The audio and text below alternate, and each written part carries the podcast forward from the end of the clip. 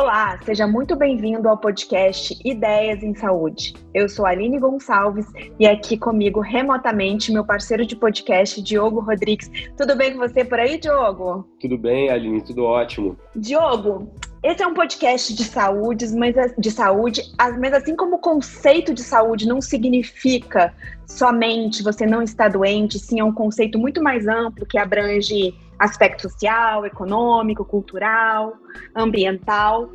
A nossa proposta de hoje é conversar sobre um assunto que é extremamente importante para todos nós, inclusive para a saúde, que é a educação. E assim como a saúde não é somente não estar tá doente, a educação também não é somente aprender matemática, português, ciências, geografia. A educação abrange um conceito muito mais amplo que vai além do currículo escolar tradicional. Para conversar sobre esse assunto, nós temos um convidado muito especial, que tem uma carreira brilhante nesse contexto de educação, com uma experiência única no, no serviço público, na educação pública. E para isso eu convido com grande prazer o professor Wilman Costa, e agradeço muito a oportunidade de estar aqui conversando com ele e trazendo é, essa pessoa que é tão importante para o setor, para a educação pública, para os nossos ouvintes conhecerem um pouco da sua história e um pouco do trabalho na educação. Professor, seja muito bem-vindo ao podcast Ideias em Saúde. Olá, pessoal. Eu que agradeço o interesse pela educação. Né? É, a educação pública é, sempre foi é, é, o que me moveu né, na, minha, na minha carreira é toda, desde quando eu, desde a escolha do que fazer, da faculdade de fazer, até a minha vida profissional toda foi sempre focado em saúde. Né? E eu fui estudar psicanálise exatamente para melhorar né, como entender melhor as pessoas que trabalham na educação. Né? Então, é, Professor, é para os nossos vida. ouvintes, para os nossos ouvintes do Ideias em Saúde entender é, o seu trabalho, a magnitude do seu trabalho, conta um pouquinho dessa trajetória de educador no Brasil e essa grande experiência de gestão na educação nas, em escola pública no Brasil. É, é, como eu falei, eu fui sempre professor, né? É, e um dia, por, por causa de uma ação de uma diretora é, que é, teve uma, uma, ação que eu discordei, com, é, como tratar um, a, o aluno que excluído, né? Aí eu comecei a me interessar. Eu falei, já que eu posso influenciar outros professores, eu posso dirigir uma escola. Então, surgiu é, concursos internos dentro da Secretaria de Educação, e aí eu me candidatei e passei a ser diretor. Então, eu fui diretor durante 10 anos, né? Cinco anos de escola, uma escola é, de três turnos, depois fui para uma escola noturna, que é uma realidade totalmente de, diferente, e a gente tem que olhar sempre quem é a nossa clientela, e aí dar o que eles precisam, né? Depois eu fui para uma escola que era uma inovação do Estado com foco no socioemocional, é, que o secretário de Educação na época é, queria entender o porquê o aluno não gostava de escola, né? Que escola teria que ser essa que é, o aluno poderia ficar apaixonado pela escola. E nós conseguimos isso, foi no Colégio Estadual Chico Anísio, e eu dirigi cinco anos, e eu posso é, falar seguramente que funciona. Quando a escola, quando a escola encosta no desejo do aluno, a gente consegue fazer uma boa educação. A minha história com é, educação, quer dizer, é, é, eu acho que para você entender de gestão de uma escola, você precisa entender da parte pedagógica, precisa entender é, todo o mecanismo de, de organização de secretaria, da, da, da secretaria da escola, da documentação, é, das leis, tudo isso, e principalmente é, entender de pessoas, porque a, a escola funciona quando quem está dirigindo gosta de gente. Gostar de gente não é só gostar do aluno, não. Gostar de todos os profissionais, né? os professores, entender é, as demandas de cada um. Porque quem faz a diferença na, na, sala de aula é o professor. Então, quando o professor ele é bem cuidado e ele entende, ele vê uma direção com muita coerência, ele ele compra a ideia, né, é, a construção do modelo e aí trabalha junto e aí a escola dá certo. Então, Will, falando um pouco já, da, é, entrando na tua experiência e falando um pouco, a gente vai, talvez no futuro, dividir o mundo em AC e DC, né? Antes do corona e uhum. depois do corona. É, como é que era o desafio, como é que era a realidade da educação pública antes da, da pandemia, para a gente poder se situar e entender mais ou menos como é que era, como é que eram os, os, os as dificuldades, as vantagens, enfim, que vocês encontravam, é, você encontrava gerindo aí é, a, uma instituição de, de educação pública? Ora, é, a educação, é, nós sempre olhamos a educação pelo retrovisor, né? É diferente da, da medicina, que se você for um, é, um, um cirurgião médico que estava no hospital é, se você colocar 20 anos, 30 anos atrás, é totalmente diferente. Se a pessoa sumir do mundo e é, durante 30 anos e voltar, vai encontrar uma realidade diferente. E na escola não é assim. Se a pessoa sumir dois séculos e voltar, vai encontrar a escola do mesmo jeito. Então, só que os nossos alunos são os alunos diferentes, são os alunos do século 21.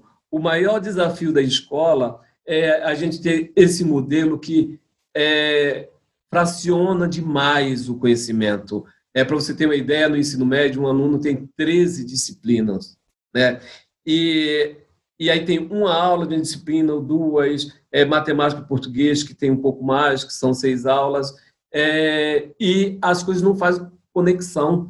É, o conhecimento ele fica muito fragmentado e o aluno não consegue entender. E esses professores muitas vezes não se falam e aí fica é, um entra daquela daquele coloca deposita aquela informação numa caixinha como se fosse um aluno vem outro deposita outra coisa. E aí começa a não fazer sentido porque não leva em consideração o desejo a vida do aluno é a realidade que a gente está vivendo. Então esse é o grande mal da educação é desconsiderar a nossa contemporaneidade é desconsiderar que a gente tem que preparar alunos é, precisa ter um conhecimento, mas precisa aprender a lidar com gente, ser criativo, é, ser comunicativo, essas competências do século XXI que a gente, nessa escola que eu dirigia, a gente trabalhava muito bem, que é com socioemocional. Não é dizer, ah, vamos ter matéria, hoje é aula de socioemocional. Não é isso. Claro que a gente tinha um eixo de é, disciplinas onde a gente valorizava isso. E eram os mesmos professores, o professor que dava aula de matemática, ele poderia dar uma aula de projetos de vida, é, de pesquisas e até preferencialmente fora da área dele, porque a intenção era exatamente mostrar que nós não estamos formados, nós estamos sempre em formação. E existe uma resistência é, na, na formação inicial do professor, né, e, e mesmo na escola, a, eu aprendi, é, eu sou professor de português, então eu vou dar aula de português, o aluno não me interessa muito, o que interessa é a minha aula. Mas para quem eu vou dar aula? Né? É muito diferente, vocês são médicos, quando você vai é, é, é tratar do paciente, interessa a vida do paciente. Né? É, então, existe essa coisa que não é muito bem falada. Né? É, o aluno tem que interessar para a gente. Eu sempre falo que um gênio, eu posso saber muito matemática, muito português, filosofia, mas se você não puder é, coloca transformar esse conhecimento em competências do século XXI, é, não vai dar liga, você vai ser um gênio que não vai encontrar emprego. Então, o grande desafio da educação é exatamente conectar, é, sabe, trazer o mundo para dentro da escola e dar realmente é, não só esses conteúdos é, é, cognitivos de, de, de, do currículo, mas outras coisas que as pessoas falam, ah, não, eu preciso passar no Enem. Então, no Enem cai a matemática, português e tal, e eu não preciso aprender outras coisas. E o que não é verdade, porque o Enem é uma grande prova que você tem que ter resistente, que é muito longa, então você precisa aprender a, a lidar com determinados desafios, né? E com a lógica, com coerência, e isso facilita passar. Mas já está no, no, no no conhecimento né, é, social, né, na mente das pessoas, que precisa estudar aquela matéria para passar. para a universidade. E mesmo que passe, será que vai dar conta da faculdade?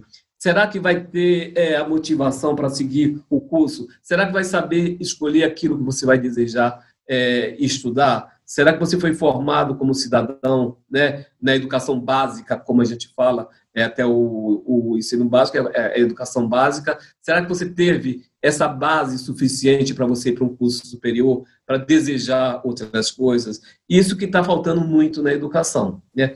E a pandemia é, veio aí para escancarar isso, para mostrar, olha só, a gente não está dando conta das coisas.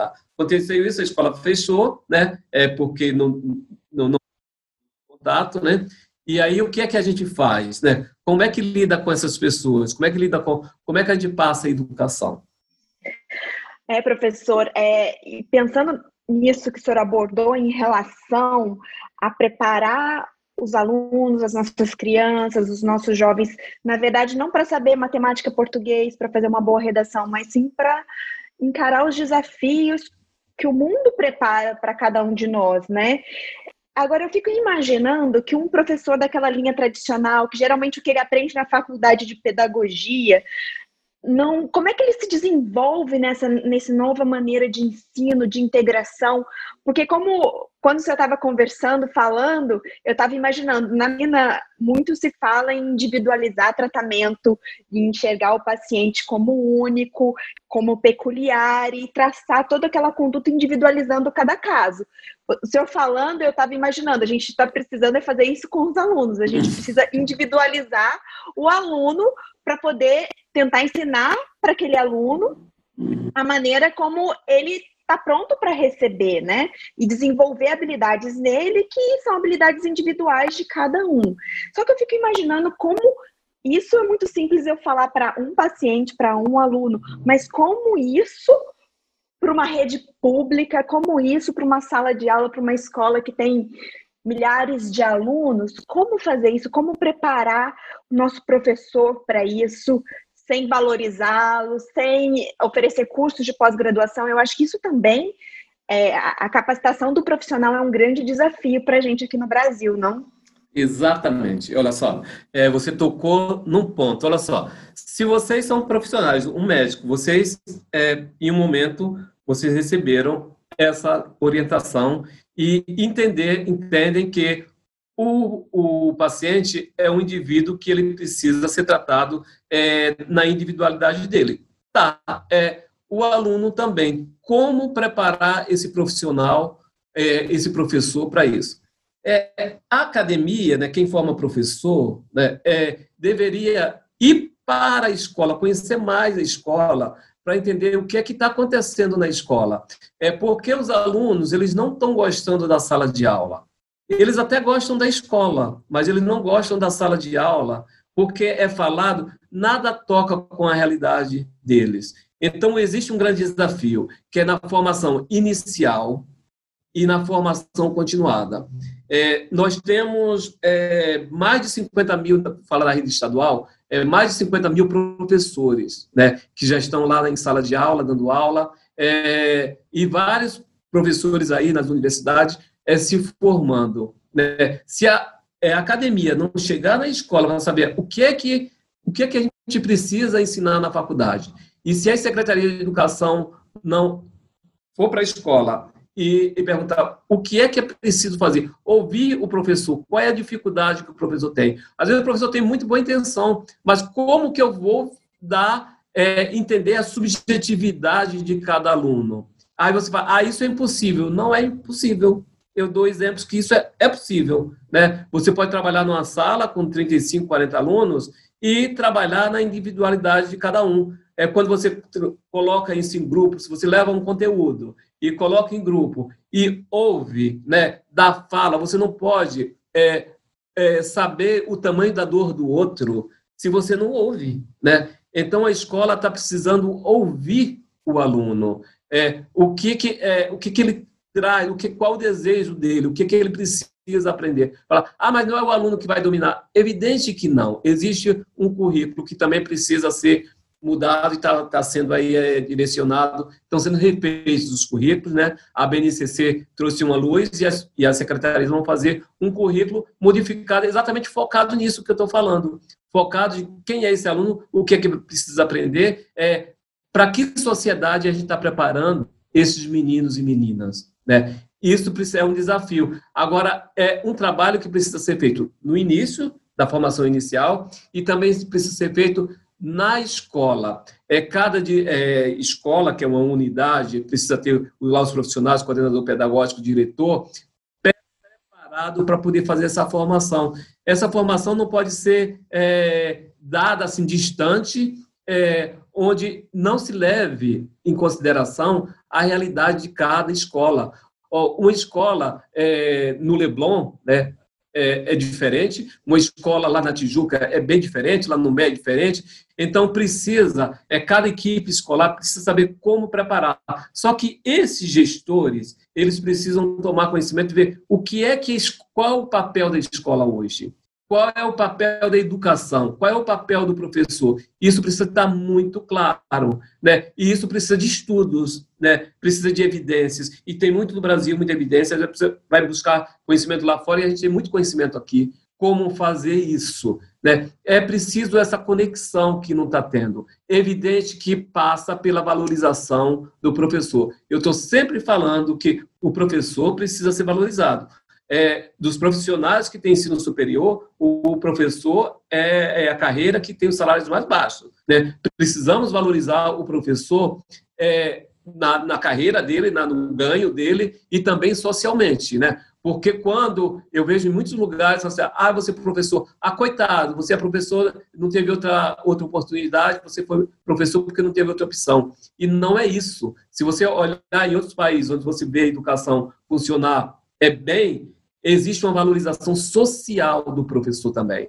E não adianta só aumentar o salário. É evidente que precisa aumentar o salário, mas precisa também desse reconhecimento social, porque todas as profissões, ela só acontece por causa de um professor. Vai ter sempre um professor lá, e aí precisa valorizar isso. E bom, aí, aí a gente chega na questão da dentro desse cenário que você falou, né, esses desafios, a gente entra no cenário é, dessa grande sacudida na caixa que foi a pandemia, né? Que é, ela alterou é, os cuidados da saúde. A gente falou sobre, por exemplo, a, a questão da telemedicina, alterou o mercado e, e é, a, como que as, as pessoas deixaram de comprar na loja, muitas migraram para compra online.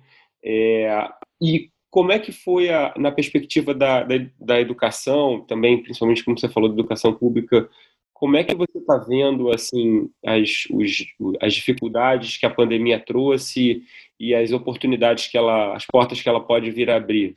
Exato. A pandemia ela escancarou, como eu falei, os problemas todos da educação, né? Colocou em luz. E o que é que tem de positivo nisso? Tem alguma coisa positiva? Tem, porque vamos ser obrigados a parar para poder entender o que é que é educação, né?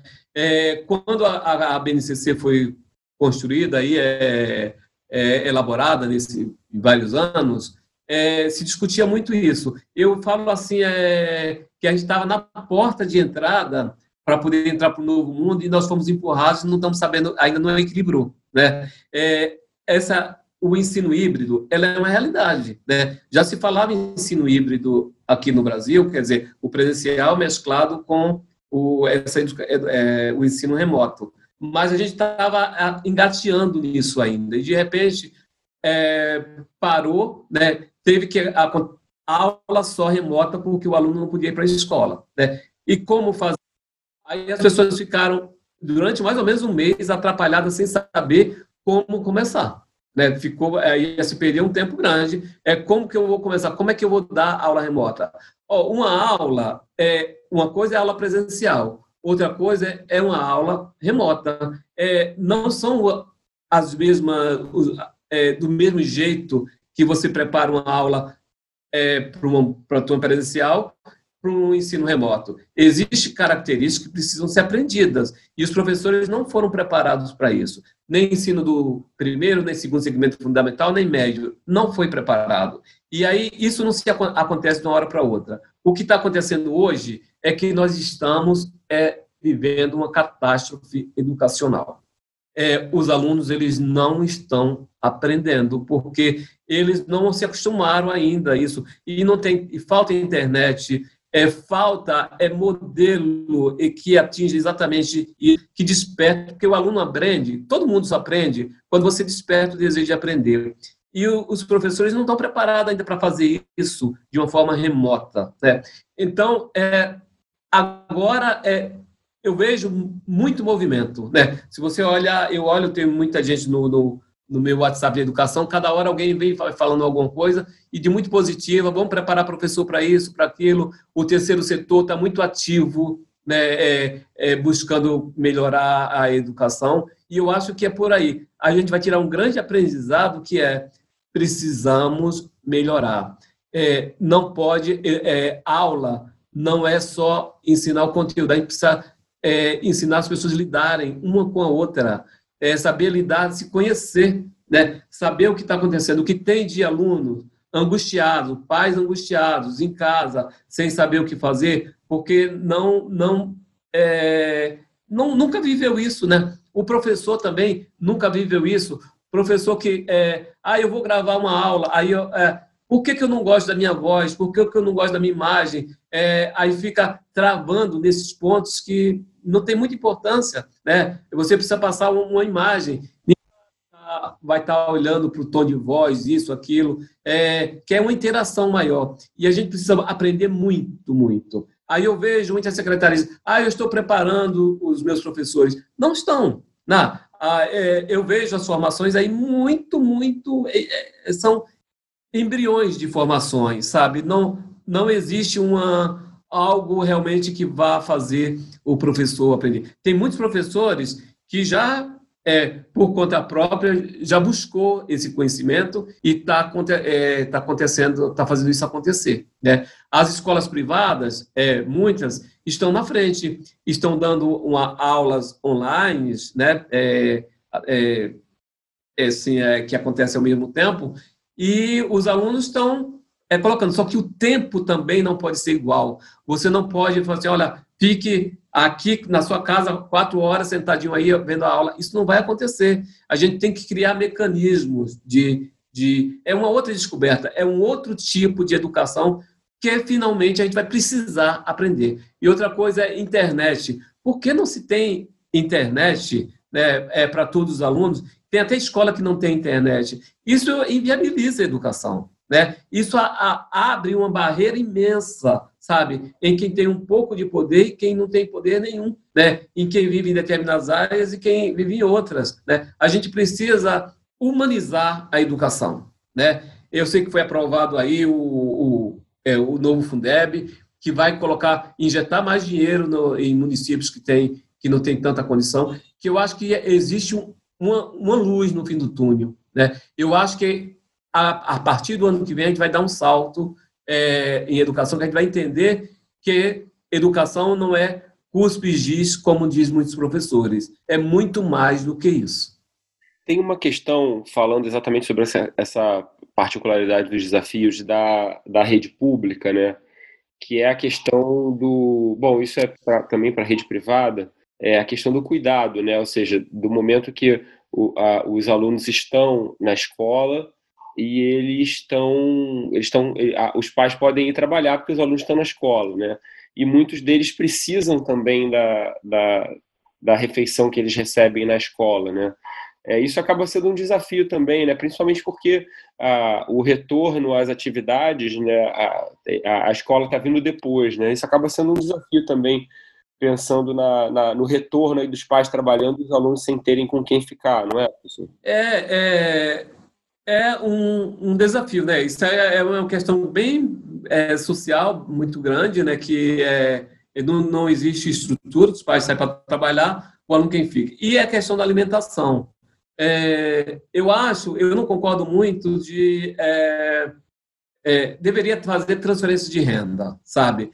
É, a secretaria pegar é, e fazer transferência de renda para esses alunos. Alguns estados fizeram isso e eu acho que eles foram mais felizes. Porque quando você ah, vou dar uma cesta básica, é, é, você não sabe o que realmente a pessoa está precisando, né? E ela compra, às vezes, mais barato do que a escola pode comprar, porque ela vai lá e escolhe exatamente o que quer. Vai ser mais assertivo né, você pegar, fazer a transferência de renda e esse pai comprar, é, essa família, né, comprar o alimento que, que precisa. Né? A gente não pode é, não levar em consideração as diferenças de uma pessoa para outra. Né? Tem gente que gosta mais de macarrão, outro mais de feijão, então por que não transferir é, o dinheiro? E depois, outra coisa, é você, da sexta, você é, cria, cria aglomerações que não é legal nesse momento. Né? É, se vai criar aglomerações, então por que não abre logo a escola? Sabe?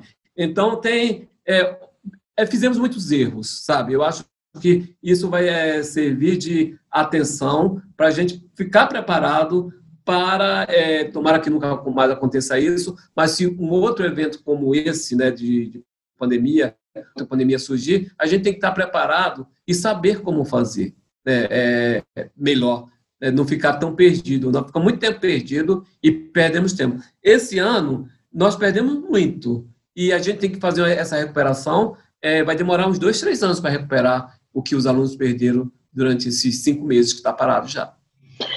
Professor, eu sou mãe e eu uhum. sou assombrada uhum. a cada notícia, a cada pessoa que me pergunta sobre o que eu acho do retorno às aulas. Uhum. É, e eu imagino que isso, é, isso seja realmente um, um grande desafio que a pandemia trouxe para gente. Uhum. Como que a gente vai mandar de novo as nossas crianças para a escola? Qual a visão do senhor gestor, educador? É, o que, que é necessário? Como a gente pode ter um mínimo de segurança para que isso aconteça, para as crianças voltarem para a escola. Pois é, essa é, a, é, a gran, é o grande é, é, o tema no momento, né? Volta ou não volta?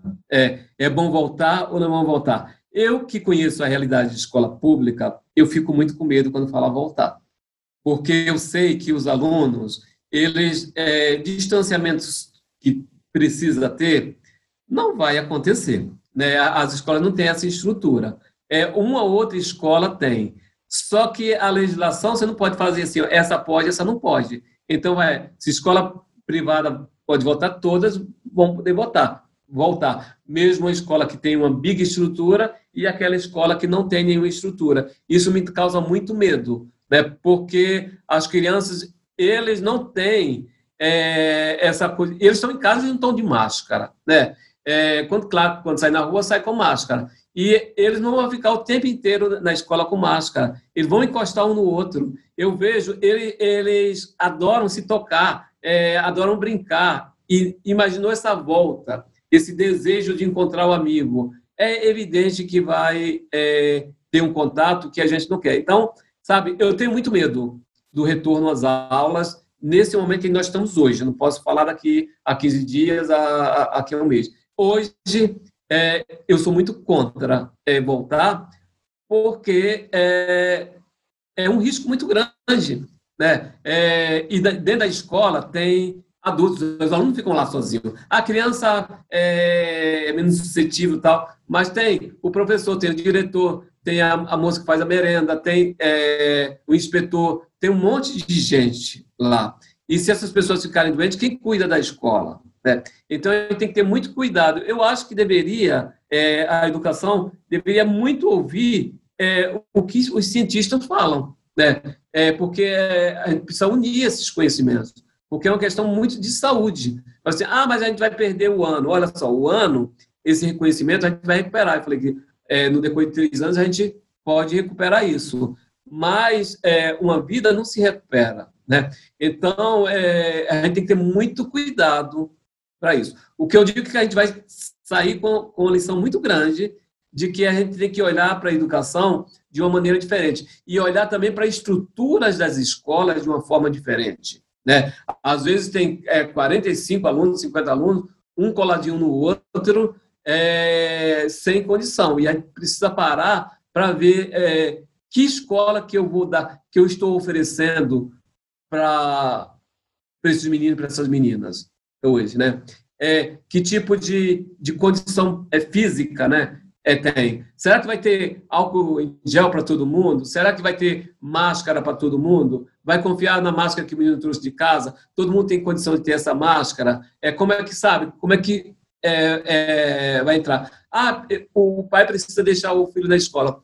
Precisa, sabe? Mas é hora de cada um ceder um pouquinho para poder passar essa pandemia aí. Você, como mãe, deve estar assustada, né? E mandar, manda ou não manda o filho para a escola, né? Sim, ainda tem a questão de, da gente ouvir falar que muitas vezes será opcional de cada pai, de cada mãe. Eu acho que é transferir uma responsabilidade que eu acho que não é todo mundo que está preparado para decidir. Também não acho uma coisa totalmente justa com os pais transferir essa responsabilidade. Ah, você decide se seu filho volta ou não volta. Eu acho que teria que ser uma decisão em conjunto. Concordo com o que o senhor falou, que a gente tem que ouvir a ciência nessa hora, uhum. porque exatamente a vida ela vale muito mais do que um ano letivo perdido que futuramente, tendo vida, a gente corre atrás do prejuízo, né? É, é Aline, olha só, é, você falou muito, eu falo assim, volta quem quer, volta quem o pai autoriza. É, é a mesma coisa que eu falar assim, olha, eu passo a responsabilidade para você. E a gente não pode passar essa responsabilidade para o outro. A gente tem que falar assim, olha, é, volta que eu garanto tem a estrutura para poder minimamente é, dar isso, né? É, é, isso tem, esse é exatamente o meu pensamento. Quando eu falo, olha, se você quiser, faça, se não, não faça, é porque eu, como gestor, eu tô, tô tirando meu corpo fora. Né? É, eu particularmente tenho a impressão de que vai ser muito difícil a gente ter uma, uma certeza em relação é, segura, né? uma, uma, uma, uma resposta segura em relação ao retorno é, ainda, ainda em 2020, porque por, assim, a gente já sabe que é, em crianças e adolescentes, pelo menos aqueles que não têm fatores de risco, eles são a, a doença é menos grave, embora haja o risco, e a gente falou sobre isso no episódio anterior, de haver uma síndrome inflamatória pós-infecção do Covid, que a gente pode começar a ver, talvez, é, nos, nos, países é, é, que já voltaram às aulas, né? A gente pode começar a ver isso nas próximas semanas. Então, a vacina, ela ainda é uma perspectiva distante, né, para ser de uso de uso difuso, né? Porque é, a gente não sabe a eficácia de fato, inclusive o Anthony Fauci, que é a pessoa que está liderando nos Estados Unidos é, a, a, a, o combate ao coronavírus para a parte da saúde, né?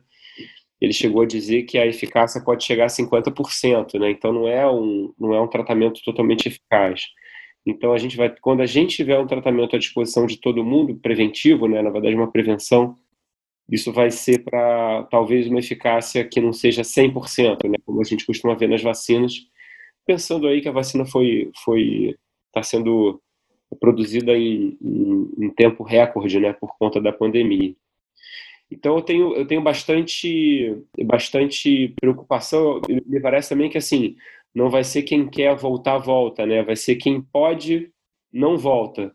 Ou seja, aquelas pessoas que puderem é, de alguma forma deixar os filhos em casa é, vão acabar preferindo e aquelas que pessoas que não tiverem opção vão acabar vão acabar tendo que mandar os filhos para a escola mesmo é, e correr o risco tanto para quem para as crianças quanto para quem para os professores e eventualmente também para para eventualmente infecções que possam trazer para dentro de casa, né?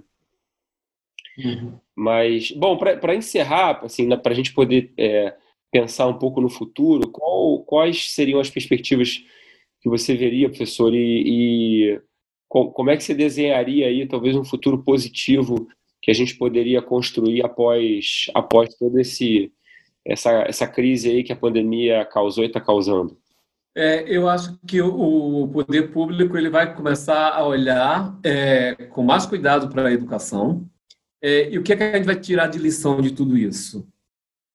É que o professor ele não é, é ele tem que sair desse lugar de que eu sou o dono do, do conhecimento, que gente vai lidar com com outras coisas, que é, é o bem-estar da saúde mental do aluno também. Né? E não pode ser, isso não pode ser desprezado. Nunca pode ser desprezado. Né? É, mas as pessoas é, não ligavam muito. E a gente vai ter uma outra crise, que vai ser essa crise emocional, depois do Covid, que quando os alunos voltarem é, ano que vem para a escola, a gente precisa é, acolher, é, aprender a acolher de uma maneira é, como deveria acolher sempre. O aluno, o professor, os profissionais de educação, aí tem que saber é, melhorar, lidar um com o outro, né?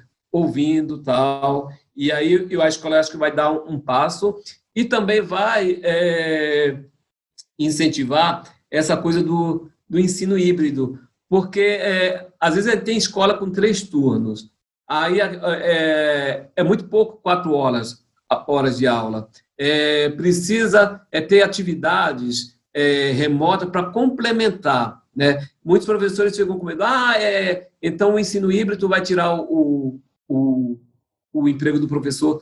Evidente que não, pelo contrário, vai colocar mais em evidência esse trabalho do professor, porque nada da educação básica acontece se não tiver um professor lá para dirigir, né? Só que esse professor ele tem que ter consciência que ele, ele não é, é, é tudo que o aluno precisa aprender está nele, né? Ele precisa dar, é, ó, pesquisa ali, pesquisa lá, vamos aprender juntos, né? Eu acho que isso vai mudar um pouco. Eu já vejo essa tendência dos professores que também estão incomodados é, com, com essa questão de, de querer mudar. Como é que eu posso mudar? Onde eu posso aprender mais para lidar melhor com essa situação? Então a sociedade toda está pensando e está valorizando a escola, valorizando o professor, valorizando esse espaço onde que é de saber e de convivência também. A escola não é só não só se aprende na escola, a gente aprende fora da escola. Só que na, na escola é é um mundo, é o primeiro mundo que a gente frequenta depois da casa. Quando a gente sai de casa, a gente vai para a escola. Então a escola tem que ser é, preparar para viver nesse nesse mundo externo. Então a gente vai tomar é, esse cuidado, vai ter mais consciência disso. E a educação vai dar um passo, porque vai entender que nem tudo é somente conteúdo. A gente tem que é, ensinar esses meninos e meninas a lidar um com o outro e assim a gente aprende mais. Né? Não valorizar só o conteúdo seco, porque ele não serve para muita coisa na vida. Professor Will, muito obrigada pelo, pela sua disponibilidade de conversar aqui com a gente, de dividir essa sua grande experiência com os ouvintes do nosso podcast Ideias em Saúde. Foi muito bom conversar. É muito bom poder saber que tem pessoas tão apaixonadas e tão envolvidas com o trabalho da educação como o senhor. Eu fico muito confiante porque eu, eu sou médica e eu acredito que somos nós médicos e os educadores que vão realmente mudar o futuro do país. Então eu acho que foi muito importante essa conversa e cada vez que a gente pode integrar economia, saúde, e educação, eu acho que todos nós temos a ganhar, porque realmente a gente precisa estar tá junto para achar soluções juntos para poder melhorar o futuro do, do nosso país, que está na mão dessa, dessa criançada, desses jovens que estão por aí precisando da gente e a gente precisando deles no futuro. Muito obrigada. De nada, eu que agradeço muito a vocês pela oportunidade de falar e eu fico assim muito orgulhoso quando vejo uma outra área de conhecimento é, querendo, é buscando e querendo entender a, a educação, o pessoal da saúde mental, é, da, da, saúde mesmo, é, física, é, de outras áreas né, é, é, de conhecimento, é, querendo entender como que funciona a escola. Porque a escola é o embrião né, que vai conversar com todas essas, essas áreas de conhecimento. Muito obrigado e parabéns aí pela, pela atitude, pela iniciativa. Obrigado, Will. Até uma próxima. Tchau, tchau. Tchau, tchau.